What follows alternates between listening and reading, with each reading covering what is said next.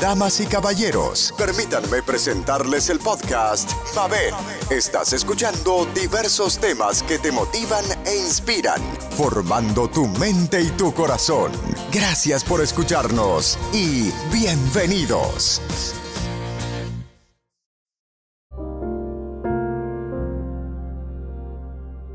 Ahora va a venir la doctora Linka Matos, que ya la presenté, para ver si podemos comenzar.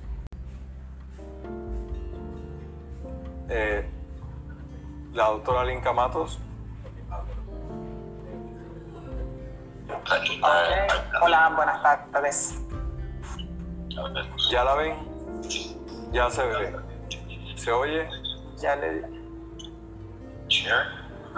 Ah, share, perfecto. Pues comenzamos entonces con la conferencia de la doctora Linka Matos y el uso de esta terapia de células madres, especialmente en tiempos del COVID. Gracias. Hola, buenas, buenas tardes a todos. Este, ya finalmente estamos aquí. Este, muy agradecida por la invitación, este, muy honrada. Voy, este, yo soy anestesióloga, como dijo Renier ahorita. Eh, hago manejo de dolor intervencional y en los pasados 10 años este, llevo trabajando con lo que es medicina regenerativa, desde sus inicios, ¿verdad? Este, con terapias autólogas y pues ya en los últimos este, tres años hemos estado trabajando con terapias este, halogénicas. Así que mi propósito hoy, ¿verdad?, este, es hablar un poquito sobre COVID, eh, las células y esa interacción que hay entre, entre ambos y cómo probablemente tenemos aquí una posible terapia al a la, secuela, a la secuela que estamos teniendo de, de, COVID, pero también tanto a la prevención del proceso inflamatorio que tenemos este, y que estamos viendo en los pacientes de COVID.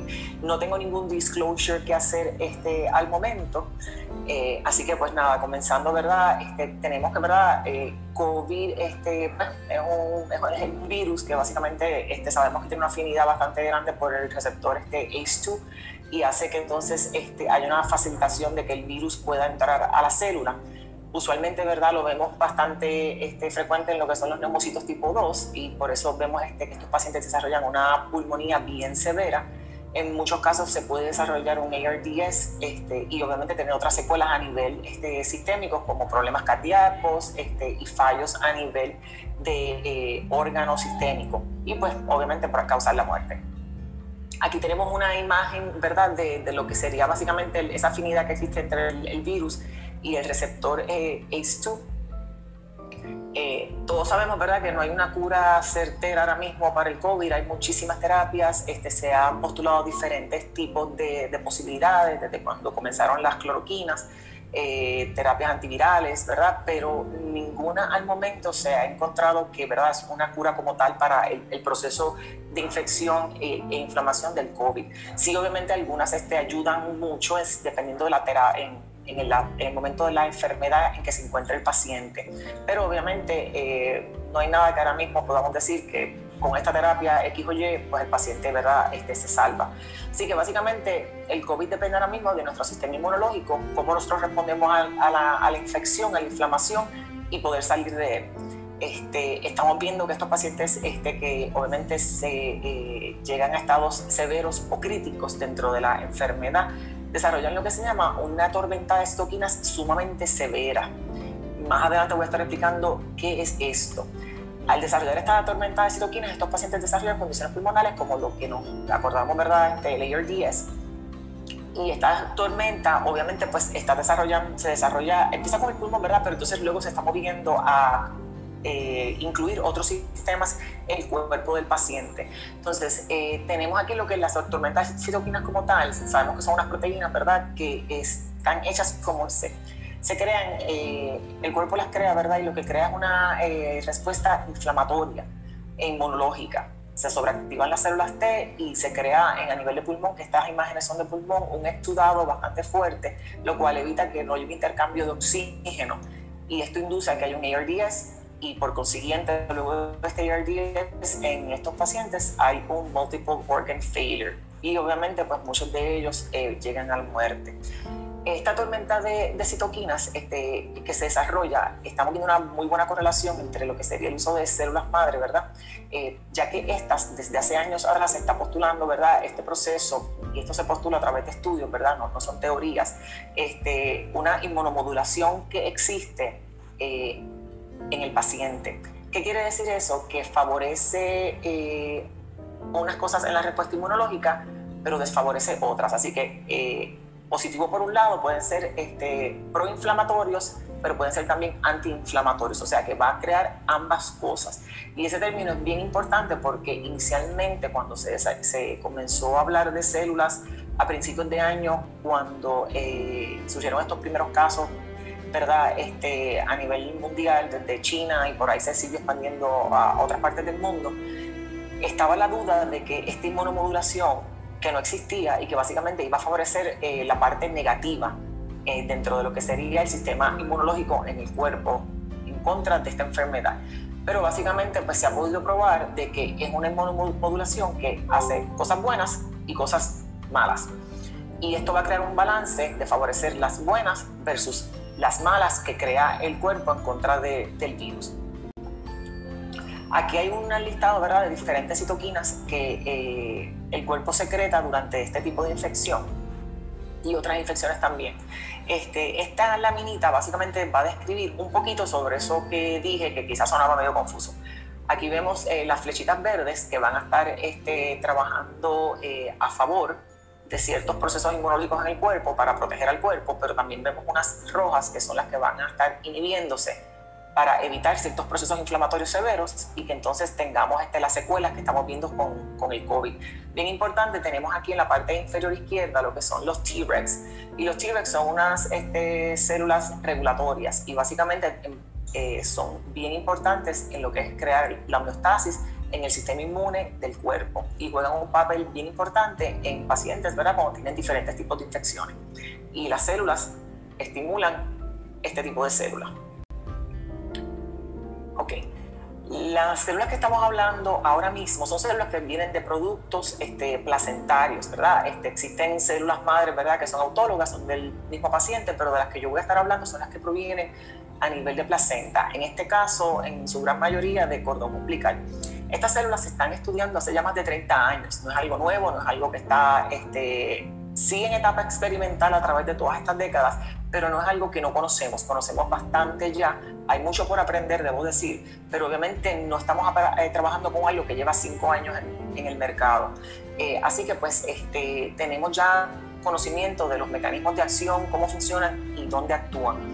Y lo más importante de todo esto es que son seguras. Este, ya hay muchos estudios a través de los años que demuestran este, lo, cuán importantes son estas células en términos de safety, muchos problemas que estamos viendo con pacientes este, tratados con terapias este, médicas de COVID, muchos efectos secundarios. Eh, obviamente comenzaron con las cloroquinas, sabemos que hubo mucha prolongación de QT, problemas cardíacos, pues todo este tipo de problemas que obviamente son efectos secundarios de medicamentos, con este tipo de terapia biológica no lo estamos viendo. Por tanto, pues este, ya la parte esta de lo que sería un phase one este trial, que estamos más adelante voy a enseñar un poquito sobre esto, la pasamos en términos de seguridad. Bien importante, las células que utilizamos son células que son multipotentes, que son poco específicas. ¿Y que hacen estas células? Pues bien importante, se pueden diferenciar en cualquier otro tejido en el cuerpo. Yo le digo a mis pacientes que básicamente en casi cualquier tejido, excepto reproductor. Así que pueden convertirse en tejido de pulmón, hígado, hueso, músculo, cartílago y demás. Otro punto bien importante es que son negativas al receptor ACE2. Por consiguiente, el virus no puede entrar a esta célula. Así que solo hace una célula muy potente. Y otro punto bien importante, considerando la pandemia está tan grande que hay, tanta gente que está siendo este, eh, infectada con el virus, tenemos que con una sola placenta podemos tratar probablemente alrededor de 10.000 pacientes. Así que si nos ponemos a sumar exponencialmente, tenemos una cantidad bien grande de posibilidades en términos de tratar a la población en general. Esta lámina me gusta mucho porque obviamente siempre yo soy bastante visual, ¿verdad? Y podemos ver este, la parte inferior cuando habla de células multipotentes, esas son las células que usamos placentarios y vemos que pueden dividirse, eh, obviamente diferenciarse en lo que sería tejido de pulmón, que lo mencioné ya, páncreas, pulmón, eh, vasos sanguíneos a nivel de lo que serían eritrocitos, piel y neurona. Y si extrapolamos esto, lo que todos conocemos ya sobre eh, las secuelas que tiene esta infección este, del COVID, vemos como muchos órganos que están afectados con, este tipo de terapia podemos probablemente tener una, una muy buena, este, eh, un muy buen tratamiento. Entonces, la inmunomodulación. como dije ya ahorita, sabemos que vamos a tener unos efectos este, antiinflamatorios con el uso de estas células. Y esto va a ayudar muchísimo al proceso de lo que sería eh, el healing y la regeneración a nivel de tejidos, en particular el pulmón. Inicialmente siempre empezamos pensando, estuvimos pensando en, pulmón, claro, es el órgano que más afectado está en este tipo de pacientes, pero ya nos estamos dando cuenta que eh, muchos pacientes que también sobrevive a esta etapa inicial de pulmón está teniendo otras secuelas eh, renales, secuelas cardíacas y hasta en brain. Así que este tipo de células estamos viendo que no solamente para esa etapa aguda infecciosa estamos teniendo una buena posibilidad, sino que también para estas secuelas a consecuencia del COVID también. Bien importante, la pregunta que siempre existe de estoy usando unas células que vienen de una placenta, no es mía, no es de mi familiar. ¿Qué pasa con esa reacción de antígeno que existiría de lo que sería un graft versus host? Pues básicamente no existe. ¿Por qué? Porque existen unos niveles demasiado bajos o indetectables de lo que serían los antígenos HLA, A, B y C. Así que esa respuesta no la vamos a estar viendo con estos pacientes. ¿Qué quiere decir? Que nosotros, eh, ¿verdad? Si alguna persona este, eh, está infectada con el COVID, podemos comprar, ¿verdad? Este tipo de, tejido e inyectárselo de manera intravenosa, que es lo que se está haciendo a nivel mundial, eh, al paciente. Y no hay esa reacción de, eh, de graft versus host como lo veríamos con una transfusión de sangre. Aquí estamos viendo eh, qué cosas se inhibe y qué cosas no. Vemos que en apoptosis se inhibe, se inhibe también la activación de los linfocitos T. También vemos que los macrófagos este, y las microglías también se inhiben hasta cierto punto. Eh, vemos también que favorece la producción ¿verdad? De, de, eh, de mielina, de vasos sanguíneos eh, y proliferación de citoquinas que son antiinflamatorias. Una parte de lo que sería el mecanismo de estas células, hay dos procesos. Uno se llama el paracrino y otro es este, la habilidad que estas células también tienen de, de poder migrar y poder llegar a tejidos que están afectados yo en mis palabras, ¿verdad? Pienso que son unas células muy inteligentes porque ellas migran, llegan a donde hay que hacer el trabajo, analizan la situación y dependiendo de lo que haya que hacer, pues ellas van a decidir o renovarse, convertirse en ese mismo tejido o simplemente inducir a que ese tejido repare. Y estos son mecanismos que ya están este, estudiados desde el 2014. Entonces, aquí tenemos este, eh, lo que sería básicamente el efecto ese paracrino que estábamos hablando en la imagen de abajo de la izquierda. Podemos ver ¿verdad? Este, parte de, lo que sería una célula, pero también vemos lo que serían esos exosomas. ¿Qué son los exosomas? Pues son vesículas que tiene esa célula, que son ricas en eh, RNA y de factores de crecimiento que inducen a todos estos procesos que estábamos comentando antes, lo de regeneración y poder reparación a nivel tisular. Entonces, eh, ¿qué estamos viendo nosotros en estos pacientes de COVID? Pues todos sabemos, ¿verdad?, que eh, deterioran, los que desarrollan, ¿verdad?, la condición severa o crítica, deterioran de manera bien rápida.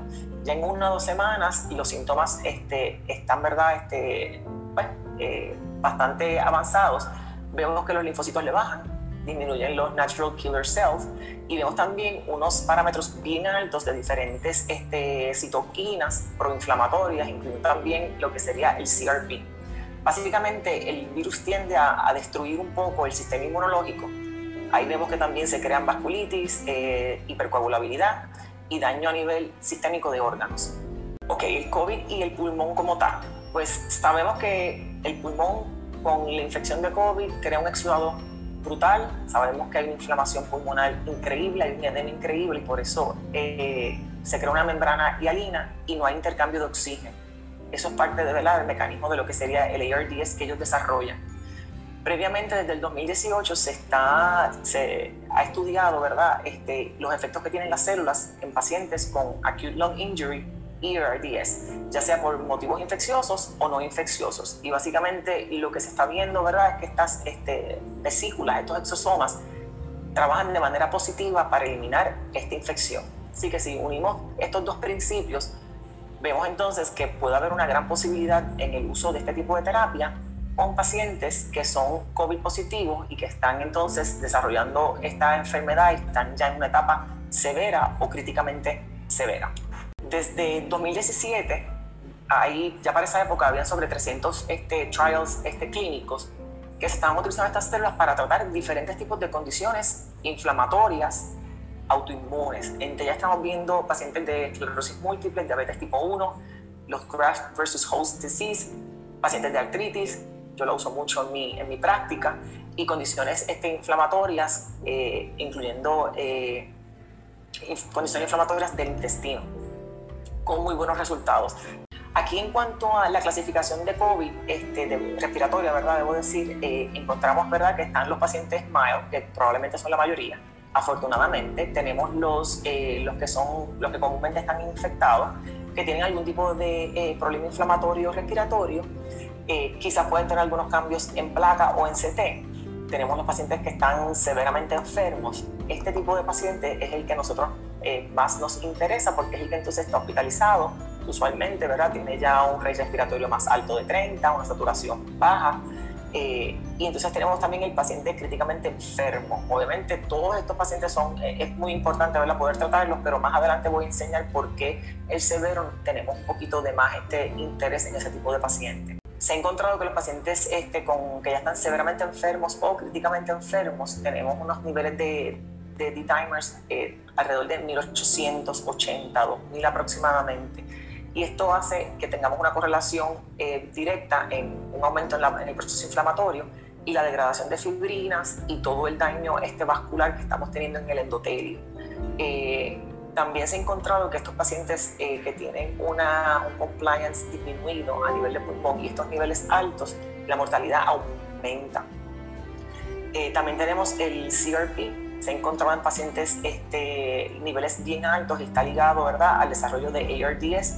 También estos pacientes que desarrollan un CRP elevado, hay una relación directa de daño a miocardio, por eso es que estamos viendo eh, ya y relacionando, ¿verdad? Porque al principio no, no estábamos muy claros, pacientes que desarrollan estas arritmias eh, y daño al miocardio, fartan. Y obviamente, pues, en niveles por encima de, este, de 2000, eh, estamos encontrando que un hay un aumento en mortalidad. Aquí tenemos el marcador de interleuquina 6, bien importante, interleuquina 6 es, es, uno de los marcadores que estamos de manera más detenida analizando porque tiene ambos, ambas funciones. Tiene de, son proinflamatorios, pero también pueden ser antiinflamatorios. Y está implicado en lo que sería eh, la tormenta de citoquinas. Además, también crea un aumento en, en CRP y fibrinógeno. Eh, como otro punto también importante a mencionar, este, en los últimos meses se ha estado utilizando mucho la terapia antiviral, este tocilizumab esta terapia antiviral, en el último estudio que salió eh, publicado ahora reciente, crean este, un aumento en las eh, enfermedades oportunistas. Entonces, en cuanto a ferritina, se mencionó también mucho, este, ferritina, eh, pues se está encontrando que aparentemente quizás no tiene tanto, este, tanta relación en términos de la correlación con pacientes infectados de COVID y la muerte y esto salió también ahora en agosto, eh, pero básicamente estamos viendo en pacientes infectados con COVID que este marcador aumenta sobre 300. Eh, el hierro es bien importante, número uno, para la respiración viral, pero también ayuda eh, de manera favorable a la producción de, de, DNA, RNA y la generación de, de ATP en la célula. Entonces, ¿qué está sucediendo a nivel mundial en los pacientes de, de COVID? Y el uso de células madre de cordón umbilical. Pues actualmente se están corriendo alrededor de 72 este, clinical trials. Esto lo pueden buscar en la página de clinicaltrials.gov. Esto cambia de manera diaria y van a poder ver los, los lugares a nivel mundial donde se están trabajando estos estudios. Este, el uso de células desde hace ya muchos años está, se ha probado, ¿verdad? Que básicamente si son unas células este, eh, que vienen de, de, unas instituciones, ¿verdad? Este, eh, reguladas, Así que pues el safety ya obviamente este, se ha probado eh, y bien importante, ¿verdad? Este, sabemos que eh, van a desarrollar un, diferentes tipos de factores de crecimiento que van a trabajar con la regeneración y en la reparación a nivel tisular. Este estudio, que es Case Report, perdón, y fue de los primeros que se hicieron a principios de año en China y básicamente aquí utilizaron eh, células madres pero provenientes del el Wharton's jelly del paciente y esto fue pues a manera de básicamente utilizar estos conceptos que previamente explicamos y ver qué pasaba con, con este paciente. Y básicamente es un paciente que estaba ya con una eh, función pulmonar deteriorada eh, dos días después de inyectarle las células, el paciente eh, pues, comienza a recuperarse y ya al día 7 el paciente eh, fue dado de alta, que no, era, no es lo típico que estábamos viendo en estos pacientes de COVID que podían permanecer entubados por días, semanas. Muchos de ellos fallecían después de tanto tiempo en intubación y otros terminaban con otro tipo de secuela y no podían ser dados de alta tan rápido. Y básicamente, ¿qué vimos en, que se vio en estos tipos de pacientes? Pues un aumento en las, este, en las citoquinas, pero entonces también se pudo ver que en el CRP, luego de que subieron, esto lo vemos en la tercera gráfica inferior, luego de que cogió un pico el CRP, hubo una disminución bastante marcada y rápida en los niveles en el paciente. Esto también es otro de los estudios. Aquí ya usaron este, 10 pacientes y fue también en China. Este fue estudio, eh, fue entre enero y febrero y lo que hicieron fue utilizaron 10 pacientes, eh, tres de ellos fueron controles, siete de ellos este, estaban positivos por PCR a COVID-19. Se hizo eh, la inyección de células, esto es de manera intravenosa, es que se, se están aplicando estas células y básicamente se revirtió eh, la tormenta de citoquinas en los siete pacientes. Y aquí es un resumen básicamente de esos 10 pacientes. Tenemos que uno de los pacientes estaba críticamente enfermo, ese paciente críticamente enfermo eh, se le ponen células 031 y ya el 4 de febrero eh, revirtió su estatus de crítico a severo. Eventualmente el paciente pues, fue dado de alta. Eh, los otros pacientes este, también ocurrió lo mismo. Y entonces en el grupo placebo, que no se le dio células, en ese grupo uno de esos pacientes falleció y los otros dos se mantenían al momento del, cierre del, estudio eh, con ARDS. Entonces, eh, aquí hay, este es otro también que se repite, aquí el volumen es un poco más alto, fueron 18 pacientes, 9 de ellos fueron controles. ¿Y qué hicieron? Le dieron células en el día 0, día 3 y día 6. Y lo que más encontraron fue que había la, el aumento, la disminución más grande de interleuquina 6 en el grupo trasplantado de células. Y esto fue publicado ahora en agosto del 2020. Este otro estudio, eh, estamos hablando de ocho pacientes, este es un grupo un poquito más eh, limitado, pero de ese grupo tenemos dos pacientes que están severamente enfermos y seis que están críticamente enfermos. Estos pacientes, eh, de los críticamente enfermos, que a todos se les dio células, cuatro de ellos murieron. ¿Y por qué probablemente es más importante dar este tipo de tratamiento en el paciente que está severamente enfermo versus quizás el críticamente enfermo? de lo que hemos visto en los estudios previos es que el paciente que está severamente enfermo, aproximadamente estamos viendo un porcentaje casi un 100% de sobrevida de estos pacientes. Entonces, eh, también hay otros estudios que se hicieron, esto no está publicado, esto fue a manera de, de, artículo eh, en Israel. Aquí utilizaron también seis pacientes, aparentemente, según ellos documentan, críticamente enfermos. Eh, y estos pacientes aquí hubo un 100% de la sobrevida. También tenemos que este fuera a finales de verano en, en Miami, University of Miami, utilizaron un grupo de 24 pacientes. También los resultados son bastante similares, o sea que la sobrevida de estos pacientes tratados con células está siendo bien positivo. Entonces, ¿qué estamos viendo en cuanto a lo que es la patología de pacientes este, con COVID y qué resultados estamos viendo con células? Pues básicamente a nivel de pulmón Sabemos que tenemos ese exudado, que es lo que permite que hace que el paciente no pueda respirar bien, que estamos viendo la función pulmonar mejora y el alveolo también. En cuanto al sistema inmunológico, vemos que los, este, hay una disminución de los CD4, CD8, pero ya vimos anteriormente que el uso de células puede causar un aumento, ¿verdad?, en lo que es la, eh, la etapa eh, antiinflamatoria en estos pacientes, por tanto, minimizar la tormenta de citoquinas y tener un discharge mucho más rápido, una recuperación más rápida. Eh, una reparación endógena. No está aprobada, pero obviamente sí el FDA está dando un dato de que se pueden hacer este, estudios eh, humanos en estos pacientes.